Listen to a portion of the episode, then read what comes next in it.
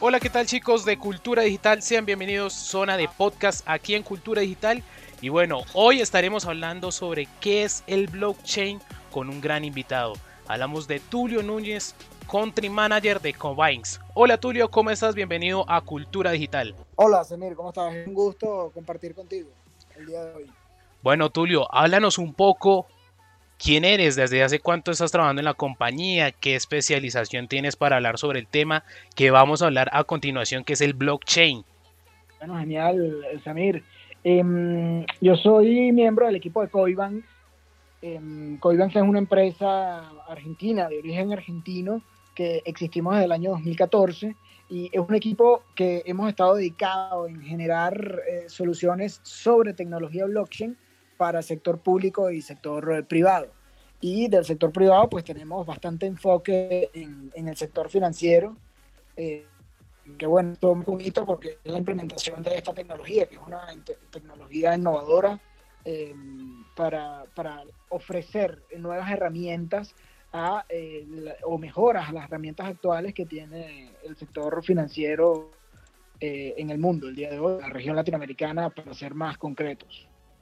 Vemos que tienes un magíster en gestión pública en la Universidad de Venezuela. ¿Eres de, de ese país?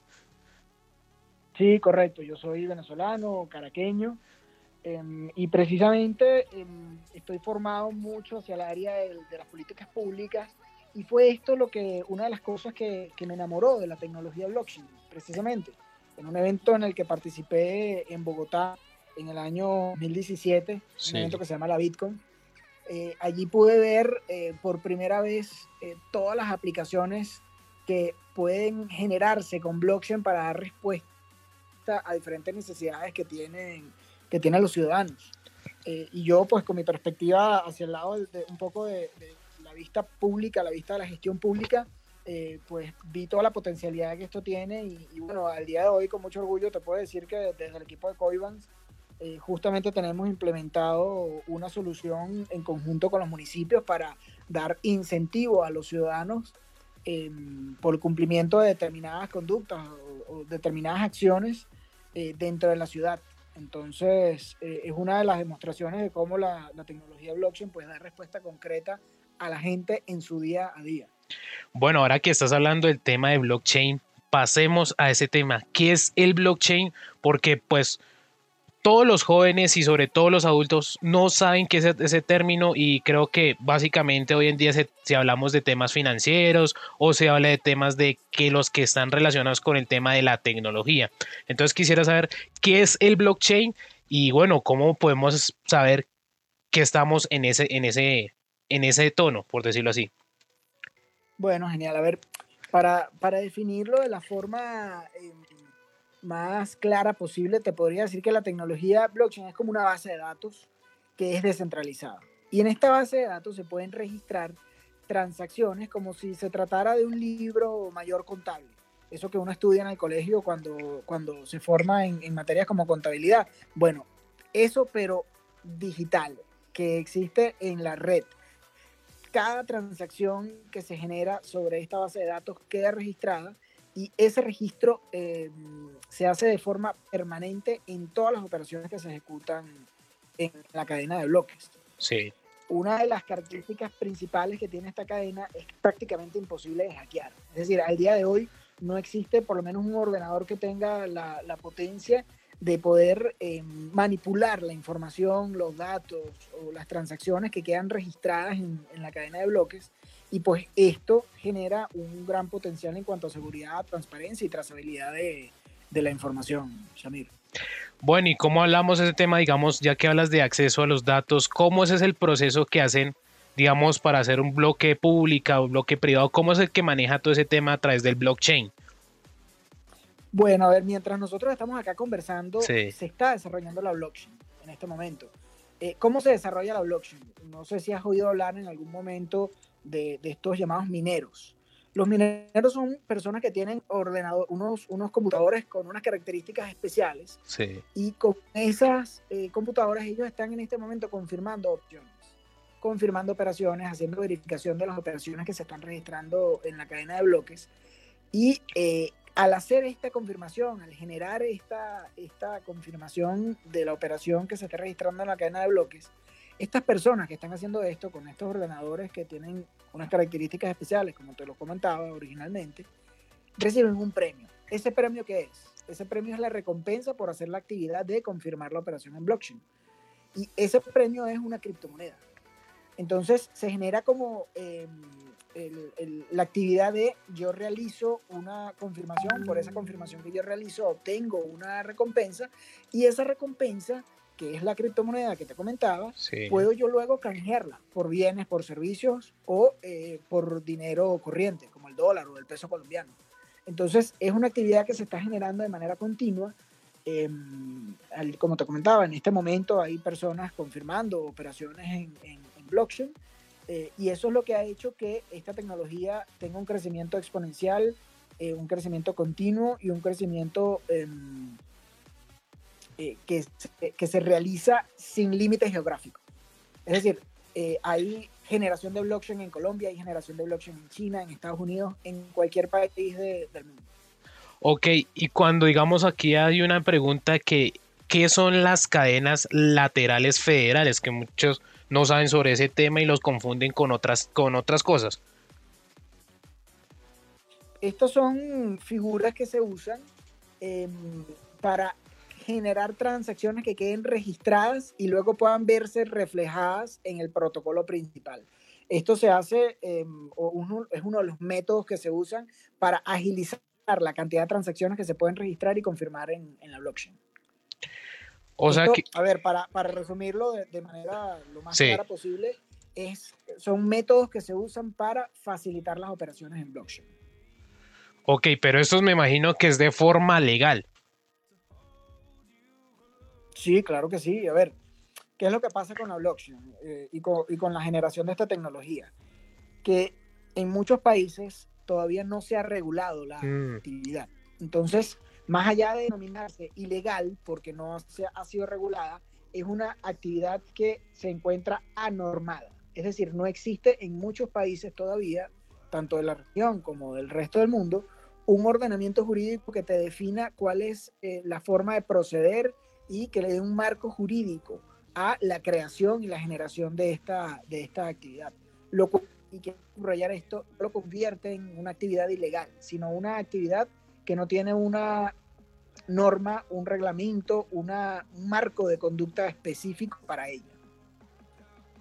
O sea que todos estos aspectos que me acabas de mencionar, o sea, busca lo que es la descentralización de los pagos electrónicos, ya que garantiza la realización de pagos seguros y cobros directos en particulares por vía electrónica. Es básicamente lo que estás contando.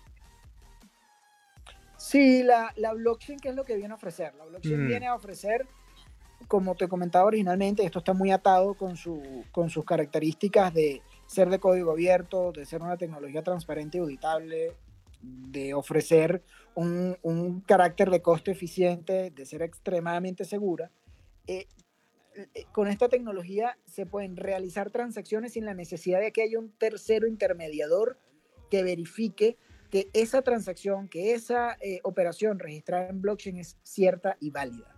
Entonces, esto viene a facilitar la gestión, en este caso financiera, porque existe ya una relación de persona a persona y se tiene la confianza de que la información que queda registrada, de que el valor que se puede transmitir de una persona a otra persona en blockchain es cierto, es seguro y es absolutamente auditable.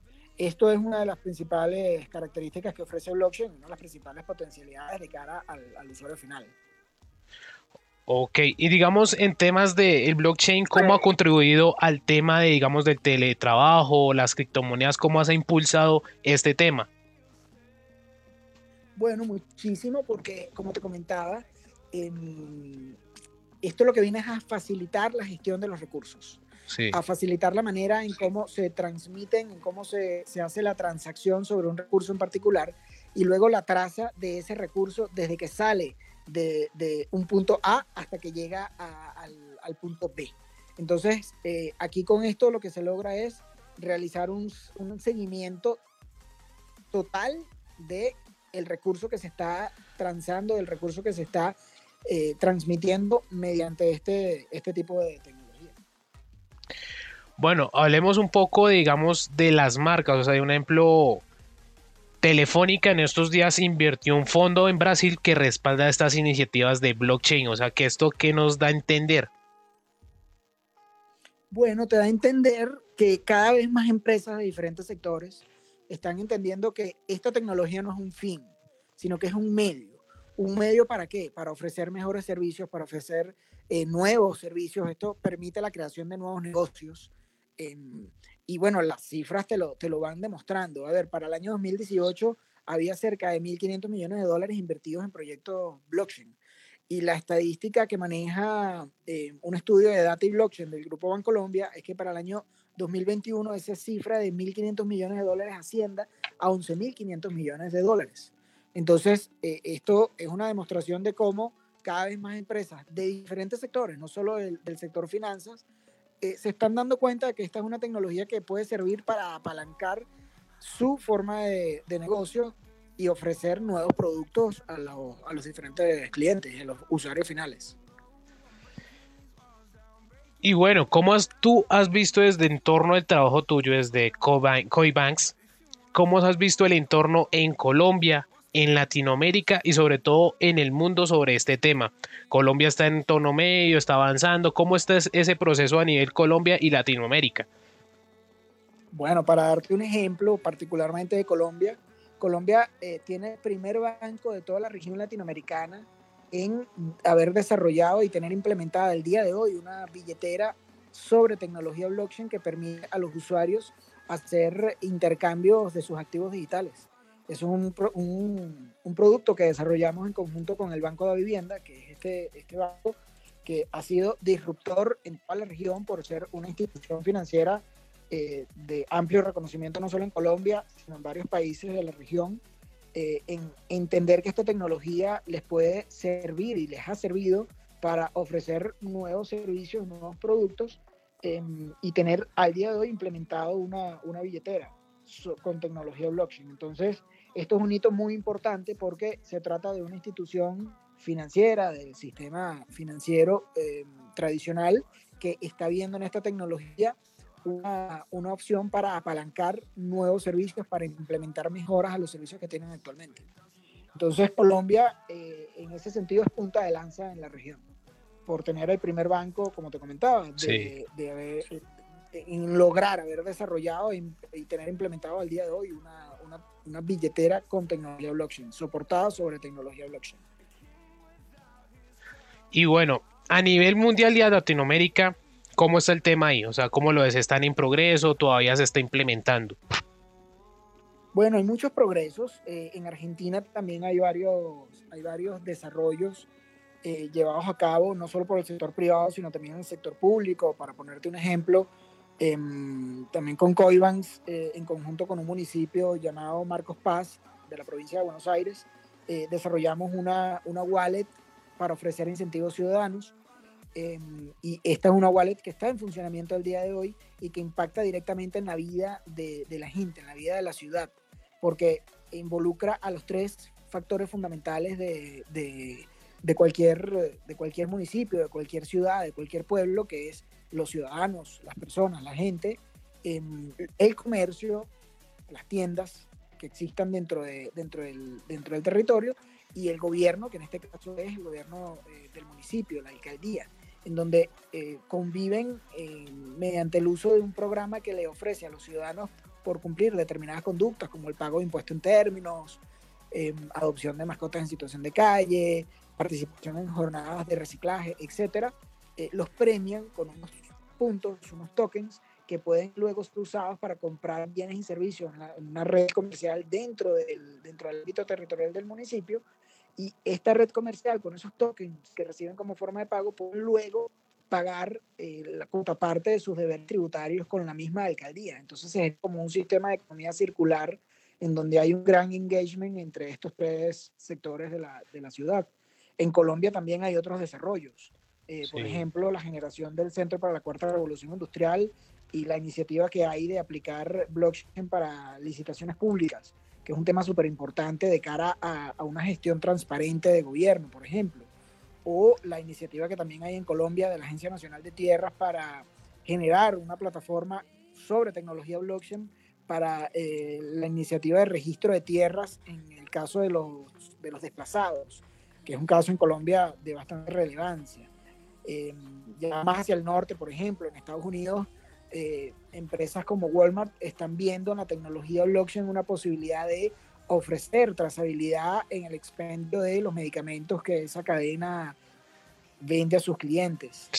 entonces, a ver, como te digo, es una tecnología que aún sigue en un estado eh, de incipiente desarrollo que no ha llegado desde un punto de vista todavía a su cenit, pero eh, es un crecimiento eh, que cada vez tiene más presencia en los diferentes sectores que, conviven en, la región. Bueno, ya digamos, me, hicieron una pregunta acá sobre el tema de los medicamentos y todo el tema, pero tú ya lo respondiste y esto es lo que básicamente es, permite el blockchain también es verificar medicamentos y evitar falsificaciones. Pero otra pregunta que me hacen aquí es cómo es el uso del blockchain a través de los documentos. Ya hablamos del tema bancario, ya hablamos del tema de salud, ahora es como el tema de documentos. Bueno, aplicando tecnología blockchain, ¿qué puede generar? A ver, una, una plataforma que se encuentra soportada con esta tecnología, te va a ofrecer eh, la posibilidad de verificar que un determinado documento existe realmente, que la firma es cierta, que el contenido del documento es cierto, que no es un, contenido que puede ser falsificado, objeto de falsificación, porque al incorporarle, eh, al incorporar este documento en una plataforma que ofrece las garantías de seguridad y transparencia que ofrece la tecnología blockchain, pues se hace prácticamente imposible poder eh, falsificar un documento, poder falsificar, por ejemplo, un título universitario, un título o un diploma eh, de, un liceo, de un colegio, eh, o un título de propiedad de un bien mueble o de un bien inmueble. Entonces, esto ofrece o viene a ofrecer mayores garantías a la hora de verificar la certeza tanto de la información contenida en el documento como del documento en sí mismo. Bueno, para finalizar así nuestro podcast brevemente, ¿qué consejos le darías a todos los que están escuchando a esta hora sobre consejos para entender el blockchain como no codificador, o sea, que no es, no es como un intermediario, sino que es algo más preciso. Y bueno, dale esos consejos y sobre todo, bueno, abrirnos un poco de Coinbanks, donde las redes sociales también, todo, todo, todo, háblenos sobre el tema y, y bueno, continuemos. Bueno, Genial, Samir. La primera recomendación es que hagan un esfuerzo que es un esfuerzo muy eh, que tiene que ser continuo de formarnos en temas de, finanzas. Es muy importante que todos estemos claros eh, de cómo se manejan las finanzas porque es algo que nos afecta día a día. Y muy especialmente en temas de tecnología de blockchain, pues en Internet hay muchísima, muchísima información eh, y en el portal nuestro de Coibans, que como te digo ya para cerrar, somos un, gran equipo de trabajo con presencia en Argentina, Montevideo, Uruguay, en Bogotá, Colombia y próximamente en México. en nuestra página web pueden encontrar también información interesante, artículos interesantes de cómo se está implementando esta tecnología eh, al día de hoy para generar un efecto en la gente. La dirección es www.coibans.com y en redes sociales, pues pueden seguir en Twitter o en Instagram con el nombre de, la empresa Coibans. Y pues quedo a la absoluta disposición tuya de tus oyentes para aclarar cualquier duda que puedan tener o cualquier pregunta que quieran hacer sobre esta tecnología. Bueno, me están preguntando por acá cuándo se implementó esta tecnología en el mundo y si a través del Internet de las Cosas se pueden modificar y llegar a extinguir, por decir así, los bancos. Esta tecnología tiene, hace poco cumplió una década de existencia, pero las implementaciones que ha venido teniendo en los diferentes sectores es desde hace menos de, cinco años. Eh, como te comentaba, hay cada vez más sectores sumándose a, a, entender que esta tecnología puede servir para apalancar nuevos productos o implementar mejoras en los productos que existen ya al día de hoy. Y con eso te digo que no, esta no es una tecnología que busca acabar con lo que ya existe, sino que busca más bien ofrecer nuevas potencialidades a las estructuras que existen al día de hoy para mm, llegar a mayor número de clientes, mayor número de usuarios con nuevos y mejores productos. Bueno, acá otra pregunta que nos surgieron. Dice, explicar los componentes de un ecosistema blockchain, me están preguntando. bueno, los componentes del ecosistema blockchain principalmente son los mineros que son quienes generan la blockchain al, eh, día a día, en cada, momento, como te comentaba, mientras estamos hablando, la están generando. Eh, los nodos que existen, eh, que son donde se replican las informaciones y donde quedan registradas las diferentes informaciones y las personas, las personas como tú y como yo, eh, que estamos cada día formándonos más en estos temas, buscando información sobre estos temas y tenemos pues gran interés en, entender cada vez más de qué se trata esto. Esto es, una, esto es una tecnología que día a día va evolucionando. Es importante mantenerse al día en ella, con ella, eh, buscar la mayor cantidad de información posible o la información que sea más precisa y que nos permita pues entender de verdad cuál es la potencialidad real que tiene. Ok, aquí tengo una pregunta ya personal. ¿Y cuáles son los inconvenientes respecto al blockchain? Los inconvenientes respecto al blockchain, te podría mencionar tres. El primero, el, desconocimiento que hay todavía en, en algunos sectores sobre lo que significa esta tecnología y lo que se podría llegar a hacer con ella. Y el segundo, el segundo inconveniente, yo no lo llamaría inconveniente, me gustaría más bien ponerle el nombre de reto. El segundo reto eh, que podría identificar es el de la formación en temas financieros. Eso es algo que es transversal no solo a temas de tecnología blockchain, sino a temas de la vida diaria. Es importante que todos estemos interesados en entender e informarnos en, temas financieros que nos van a permitir pues, poner en contexto la potencialidad que tecnologías como esta, la blockchain, pueden ofrecernos. Y el tercer punto es, es algo muy ligado a los temas regulatorios en, muchos países, no solo de, la región, sino del mundo, todavía falta una mejor y mayor actividad eh, del Estado, que es quien tiene la competencia para regular eh, y que deben entender que se tiene que buscar no regular la tecnología, sino los casos de uso que se puedan implementar con ella. Porque la tecnología no puede ser regulada en sí. Eh, esto es un principio que está muy ligado a la dinámica social, a, las decisiones que la gente va tomando día a día por las necesidades que, surgen. Entonces, esos tres retos eh, son los que, los que me gustaría señalar. Okay. Bueno, acá me hicieron ya las dos últimas preguntas y con, digamos, con esto concluimos básicamente este podcast y esta, entre, esta entrevista acerca de qué es el blockchain y nos preguntan que hace rato hablaste de los temas de los identificadores de bloque, pero ellos quieren saber qué es el bloque, o sea, qué se refieren con ese tema. El bloque es donde está contenida una cantidad determinada de información que forma parte de la blockchain la blockchain es cadena de bloques. En español es el, nombre de, la tecnología. ¿Por qué se llama cadena de bloques? Porque cada bloque se genera. Al generarse un bloque, en cada bloque puede contenerse hasta un límite determinado de información. Al cumplirse o al llegarse a este límite, el bloque queda lleno y luego se produce la generación de un nuevo bloque. Entonces, por eso es que se le llama cadena de bloques. Eh, el bloque no es otra cosa que es como una entelequia que te permite imaginar dónde está alojada una cantidad determinada de información que luego va a ser seguida por otro bloque también que va a contener una cantidad de información y que al llenarse sucesivamente se volverá a crear otro bloque. Por eso es que se llama cadena de bloques. Bueno, para el que preguntó, ahí está la respuesta de Tulio Núñez. Pero antes de finalizar, nos preguntan es si el blockchain se puede hackear.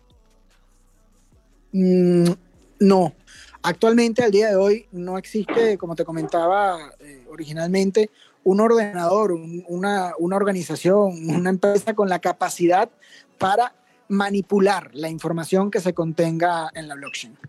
Em, esto es lo que es una de las principales garantías de seguridad que ofrece la tecnología, precisamente. Bueno, ustedes acabaron de escuchar el podcast hablando sobre el tema del blockchain en Colombia, en Latinoamérica y en el mundo de la mano de Tulio Núñez, Country Manager de Coinbase. Bueno, Tulio, muchísimas gracias por estar acá en Cultura Digital.